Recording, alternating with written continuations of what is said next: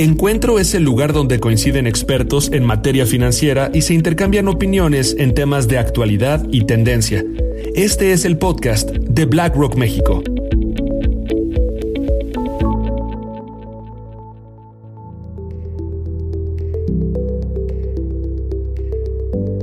Hola a todos y bienvenidos a Encuentro. El día de hoy estaremos platicando sobre la realidad que el mundo y México vive, que son los momentos complejos en donde la información muchas veces parece contradictoria. Existe una percepción de falta de confianza en los inversionistas y entre otros factores y elementos no sabemos qué debemos de hacer para asegurar nuestro futuro. Por ello, es importante contar con información transparente y clara con el fin de desarrollar el mundo de la inversión. Sin embargo, hay que ser conscientes de los retos relevantes y relacionados con el conocimiento de temas financieros y entre ellos el que conlleva el miedo a invertir. Hola, soy Álvaro Bertis y en esta ocasión quiero darle la bienvenida a Álvaro García Pimentel, presidente de la Asociación Mexicana de Instituciones Bursátiles, o mejor conocida como la MIF. ¿Cómo estás, Tocayo? Bienvenido a Encuentro. Hola Álvaro, muchas gracias por recibirnos aquí en este espacio tan importante para las inversiones en México. Muy bien, muchas gracias. La verdad es que nos va a dar muchísimo gusto platicar contigo porque creo que hay muchos mitos relacionados con el mundo de la inversión. Para mucha gente sigue siendo un tema desconocido y tabú en, cierto sentido como, como si fuera algo opcional para la gente que es muy sofisticada en temas financieros o personas que tienen grandes capitales, entre, entre otras cosas, ¿no? Pero ¿por qué no empezamos desde las bases del mundo de la inversión? En la industria financiera ¿Quiénes son los participantes de este proceso de inversión? ¿Nos podrías platicar un poco cómo está conformado ese mundo? ¿Qué entidades participan? Este, ¿Dónde juega el cliente? Etcétera. Claro que sí, Álvaro. El sistema bursátil mexicano está integrado principalmente por las casas de bolsa, los fondos de inversión, las bolsas de valores y evidentemente una parte muy importante es la conexión que todas estas eh, empresas que te menciono tienen una conexión muy cercana intrínseca con la banca mexicana. Una de las bolsas tiene más de 125 años de existir, o sea que en los últimos eh, dos siglos has tenido la capacidad de invertir en valores en México y generalmente ha sido una muy buena inversión para todos aquellos que están dispuestos a crecer su riqueza y sus ahorros a través del mercado de valores. Muchas gracias, Álvaro. ¿Cómo, por ejemplo, este tipo de empresas pueden permitirle a cualquier tipo de clientes poner a su dinero a trabajar en beneficio de ellos? Álvaro, es una gran pregunta. Es, es un tema enormemente importante. ¿Por qué es importante? En México, igual que en, muchos países o en todos los países que tienen un sistema bursátil como el mexicano, la gente no toda está obligada a conocer del mercado de valores. ¿Por qué un médico tendría que saber en qué invertir en valores o por qué eh, un artista tendría que saber cómo invertir en valores? ¿Qué es lo que hace esas personas? En la enorme necesidad de generar riqueza que tenemos todos. ¿Por qué? Porque vamos a llegar a una edad donde vamos a dejar de producir lo que producimos en nuestros años de mayor actividad y vamos a tener que tener ahorros para tener una pensión y para poder vivir hacia adelante. Entonces, ¿qué es lo que haces tú como inversionista? Tu primer paso como inversionista es llegar con una empresa como BlackRock que te asesora en cuál es tu perfil de inversión, qué objetivo quieres lograr y entonces te diseña un portafolio o te dice este fondo o este portafolio son lo que tú tienes que tener para lograr tus objetivos en el corto, mediano y largo plazo. Esa es una industria que debería de estar enormemente eh, pulverizada en México, que debería de ser algo donde todos los mexicanos que trabajamos y que producimos día con día eh, recursos económicos, deberíamos poder invertir un poco de nuestro dinero o un porcentaje de nuestro dinero previendo que algún día vamos a ser personas mayores que podamos producir menos dinero mes con mes. Y esto es muy interesante porque creo que muchas personas empiezan a familiarizar mucho con el tema de las afores, ¿no? Es decir, oye, las empresas en donde trabajo ya de alguna manera mandan un pedazo de lo que gano a este fondo, ¿no? Para mi retiro, pensando que es suficiente, ¿no? Para, para el momento en que tengamos que, que retirarnos de nuestra chamba. Y la realidad es que no, que desgraciadamente sigue siendo el importe de ese ahorro muy menor a posiblemente lo que vamos a estar requiriendo para vivir en el futuro, ¿no? Y entonces el, mundo de la inversión se vuelve no como un commodity, no como una especie de algo bueno que hay que tener, sino algo que debemos de tener realmente. ¿Por qué? Porque pues tenemos que, aunque no nos guste, pensar en esa etapa de nuestra vida en donde no seremos productivos como lo somos hoy. Y este mundo de la inversión que describías, Tocayo, la realidad es que te permite planificar. Yo lo veo desde dos puntos o tres puntos de vista, ¿no? Uno es en necesidades de corto plazo, que ahorita entraremos un poquito más a detalle, ¿no? que son las, las necesidades que todos tenemos para hacer frente a obligaciones en los siguientes meses, pero también relacionadas con situaciones que posiblemente llegarán en el mediano y largo plazo y que para ellos necesitamos horizontes de inversión un poquito más largos, ¿no? Antes de entrar a, a ese detalle, Tocayo, ¿por qué contribuye de manera tan directa a esos dos otros elementos? Mira, es el dinero que los ahorradores ponen en los fondos de inversión. ¿Qué es lo que hace el, manejador de fondos de inversión? Lo que hace es escoger las mejores opciones de inversión en ese momento. ¿Cuáles son las mejores? Eso lo, decide el manejador. Sin embargo, ¿a dónde se va el dinero? El dinero se va a financiar empresas que colocan en el mercado de valores ya sea sus acciones o también sus bonos y que le puedan ofrecer un mayor escenario de rentabilidad o de ingreso o de ganancia a los inversionistas. De acuerdo. Y creo que se forma una especie como de círculo virtuoso, ¿no? En donde todos ganan, casi casi, ¿no? Como la, la pirinola está donde si caen, en, todos ganaron, ¿no? Como el juego mexicano que, claro, que todo el mundo conoce. Si me permites, me gustaría regresar a la parte del inversionista o de la persona física que está buscando ahorrar, pero que la parte de la inversión aún le, le da un poco de miedo en torno a lo que significa y al riesgo que está tomando cuando empieza a explorar ese, ese mundo. ¿Qué consejo le darías para efectos de que tome la, la, oportunidad y que en lugar de dejar su dinero abajo del colchón o en una cuenta de cheques, pues pueda acceder a algo que creemos le puede dar mayores beneficios? Es una gran pregunta, Álvaro. Mira, me encanta esta pregunta porque pues siempre hemos batallado en el mercado de valores contra el ahorro en el colchón.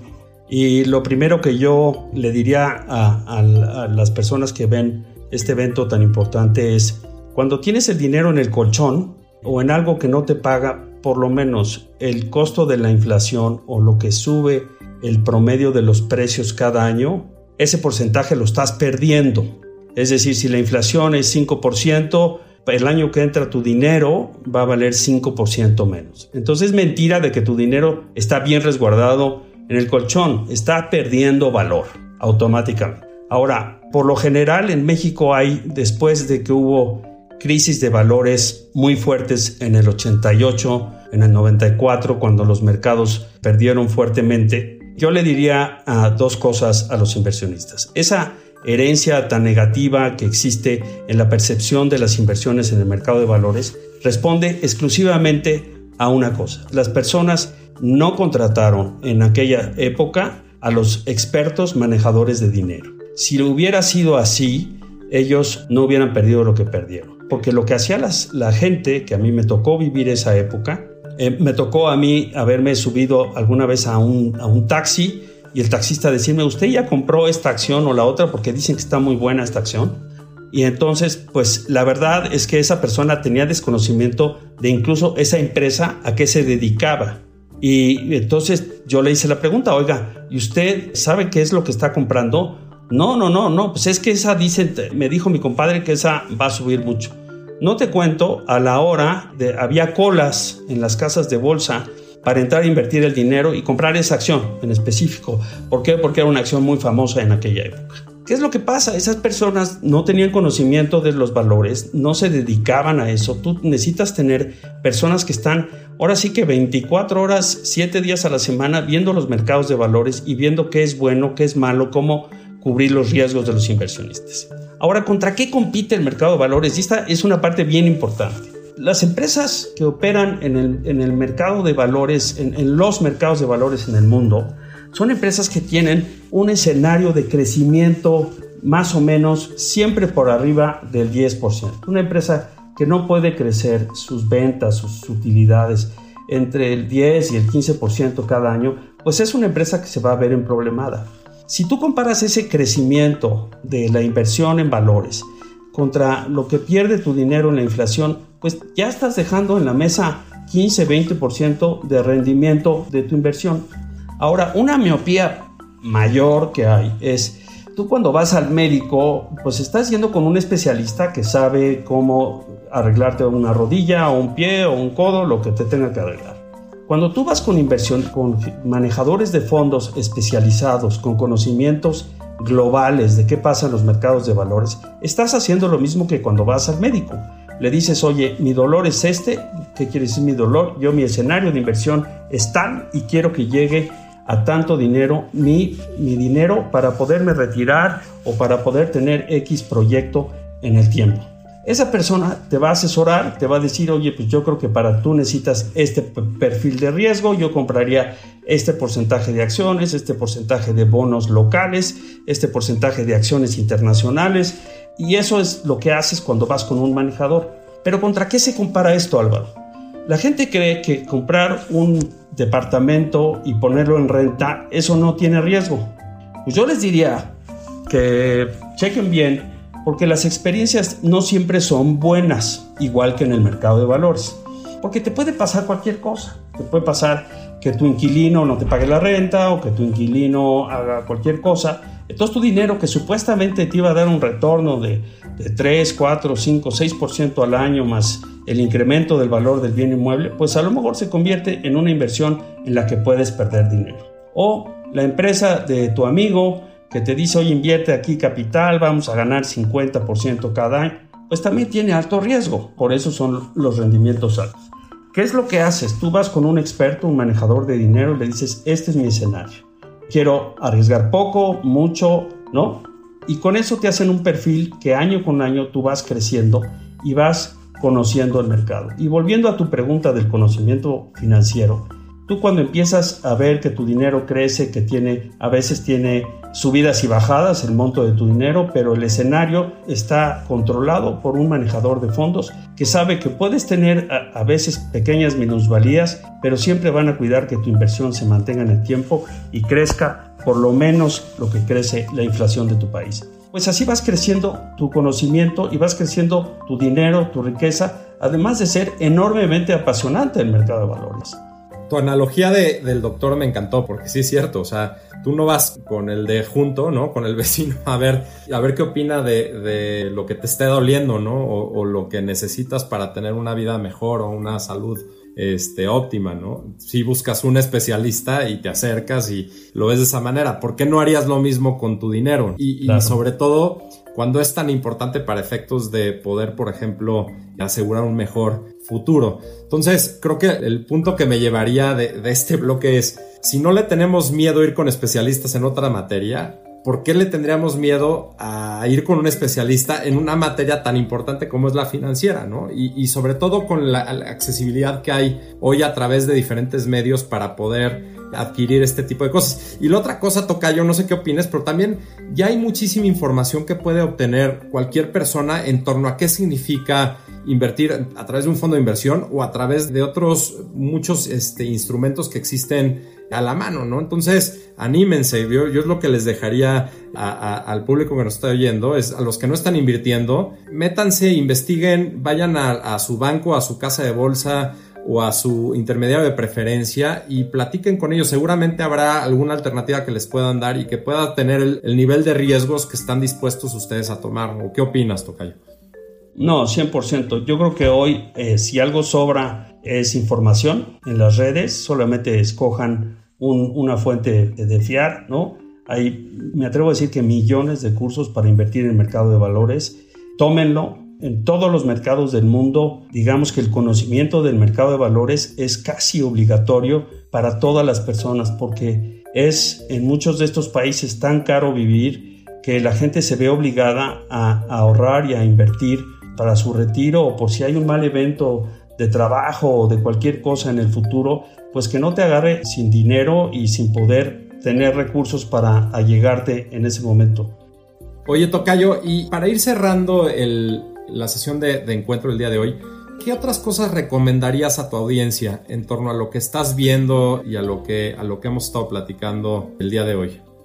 Bueno, la primera recomendación que les haría es Primero que se, que se pongan la medalla de inversionistas, que empiecen a explorar, nunca es tarde para invertir en los mercados de valores, es enormemente apasionante y enormemente interesante. Pero yo les recomendaría que se acerquen a, la casa de bolsa o al fondo de inversión que más les acomode, donde estén tranquilos, que vean los rendimientos que han ofrecido esos fondos en los últimos años, porque luego dices, oye, este, este mes subió 3%, qué maravilla. Sí, hay que ver ahora sí que cómo se ha comportado el fondo durante los últimos años y empezar a meter ahora sí que el dedito gordo del pie en el, en el agua, empezarse a mojar y que calculen también, mira, Álvaro, decías algo eh, en cuanto a, la parte de las afores. Eh, la tasa de reemplazo que tiene hoy un trabajador que invierte, que ahorra en su afore, está calculada en menos de 30%. Es decir, que para una persona que gana, vamos a suponer, 10 mil pesos al mes, está calculado que cuando llegue a su edad de retiro a 60 o 65 años, no pueda recibir de su afore más que lo que hoy serían 3 mil pesos. Claro, llevado hacia el futuro sería otra cantidad de dinero, pero pues con el 30% yo le preguntaría a las personas que vean este, esta plática, pues qué harían con el 30% de lo que reciben.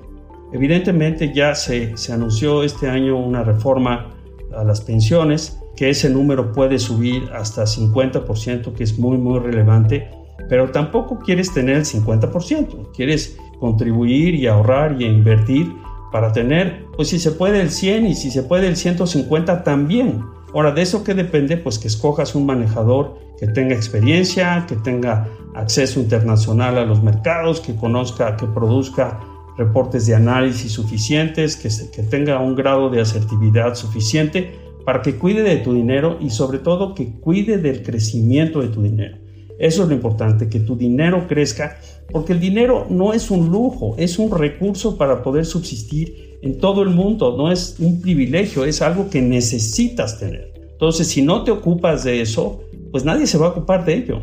En México, alrededor del 90% de los adultos mayores retirados dependen de sus familias, dependen de sus hijos, de sus nietos, y eso es algo con lo que tenemos que acabar. Si tú no quieres ser una carga para tus hijos, si tú no quieres ser una carga social, ocúpate desde hoy. Hoy empieza a invertir, hoy empieza a ahorrar, crece tu conocimiento, crece como persona y como inversionista y te la vas a pasar muy bien. Habrá días malos porque todo tiene días malos, pero es, habrá días malos si rentas un departamento o si inviertes en la compañía de tu amigo. Vete con los expertos, no dejes que tu dinero se pierda, cuídalo, crécelo, es lo que te mereces.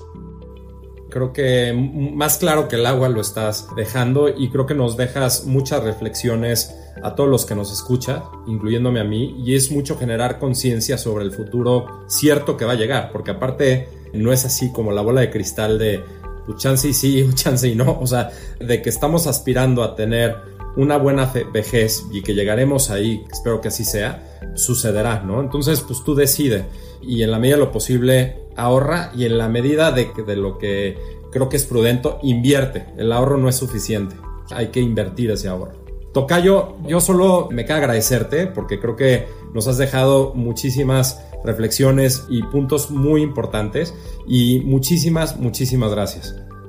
Gracias a ustedes, Álvaro. Muchas gracias por la invitación. Estamos a sus órdenes. Cuando quieran, es un gran privilegio colaborar con BlackRock en este proyecto tan importante. Muchísimas gracias.